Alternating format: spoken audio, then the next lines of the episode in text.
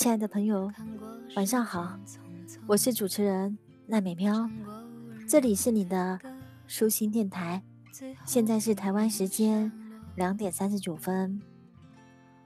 世界最大的幸福之一，莫过于有一个懂你的人。这个人或许不是最好的，但他很懂你，能走进你的心灵深处。他懂你说不出的苦，也懂你的所想所愿。懂你是世界上最温情的语言，它是长久岁月沉淀下来的默契，是守护你心间的一股清泉。今天维大家带来的主题是：你我皆过客，懂比爱重要。愿你爱的人更懂你，愿你的人懂你的人更爱你。闭上眼睛，放松下来，我读你听，愿你欢喜。三观一致才会幸福。分析运动两个小时。浑身舒畅，想着下次叫上某个人一起，结果他们说你不过是在健身房浪费钱，身材还不是那样。你用辛苦工作赚了下来的钱出国度假，想看看外面世界的精彩，结果他们说你是土豪任性，花钱找罪受。你看到一本好书，一时激动恨不得推荐给身边所有的人，结果他们说你装什么文艺。就你有文化，快乐是藏不住的。可是攀比、嫉妒，让原本的心情变了味道。就像精心做好了饭菜，却没有在爱吃的人品尝，放得久了凉了，它的味道就不对了。让我们沮丧的不是不快乐，而是快乐的时候发现没有人能分享。真希望你笑的时候。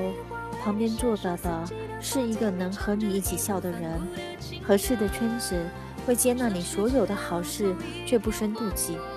在真正的朋友面前，他从来不会认为你显摆，只会由衷的为你高兴。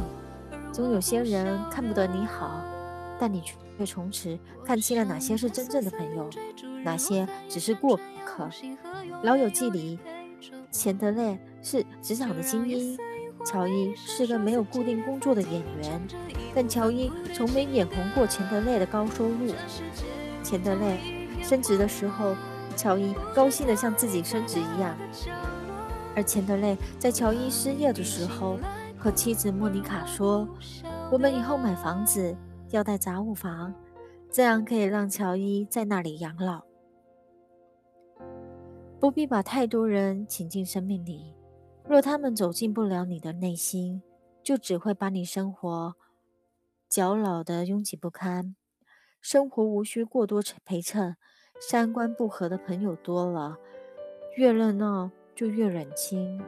当然，志同道合指的并不是完全一样，而是我能欣赏你的与众不同。你喜欢吃路边的小吃，而我喜欢吃精致的料理。但我理解，路边有路边的特色和美味，也愿意陪你一起寻觅隐藏的各种路边小店。这并不是三观不合，但你硬说我吃料理是装，非说路边的小吃才是平民的合理选择，这才是三观不合。你不热衷旅行，觉得在家里的悠闲就很有趣。但你觉得我说走就走的旅行确实很酷。你对做饭料理一窍不通，但听我讲各种食物的做法也会觉得很有趣。你喜欢清闲的工作，却愿意支持我四海奔波的人生，这才是求同存异。知乎上有一个问题：去过一百个以上的国家是种什么样的体验？有一个答案令我印象深刻。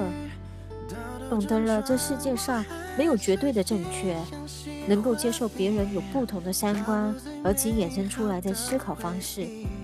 人们常常充满偏见，不理解，甚至一言不合就恶言相向。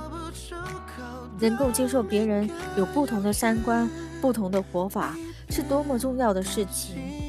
它显示着你的待人接物，你的气度，你的胸怀抱负。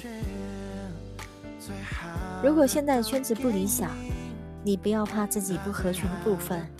前两天我和来餐厅探店的一个编辑聊天，他说有一次他采访到一个很欣很受欣赏的店主，夜深才写完稿，心情还是很激动，很开心，迫不及待的跟一个朋友打电话。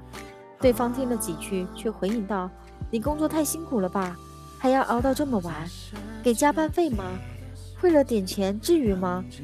我努力工作的成就感，我对采访和美食的热爱，我一次次被优秀的人打开的眼界，在他眼里只是钱而已。其实你现在真正要做的是，让自己变得有趣。”等到有一天，他们会发现你已经成长为一个超级酷的人，已经在他们远远无法触及的高度。那些曾经冷嘲热讽的人，反过来要向你请教如何健身才有效，如何提高工作效率，有没有什么旅行攻略可以分享？世界上哪有那么多懂你的人？管那些不同路的人干什么？自己生活的开心就够了。这个世界上能遇到志同道合、三观一致的人并不容易，但真的很有趣。余华谈起好友莫言说：“我和莫言就住在同一个宿舍，我知道他所有的毛病，他也知道我的，但是我们都不说。三毛与露荷西的结合是彼此都希望与对方结伴而行的结果。”三毛说：“只要是三毛想做的事。”别人都觉得不可思议，只有荷西觉得理所当然。愿你的快乐不缺观众，希望你的故事都有人懂你。愿你能能遇到一些有趣的灵魂。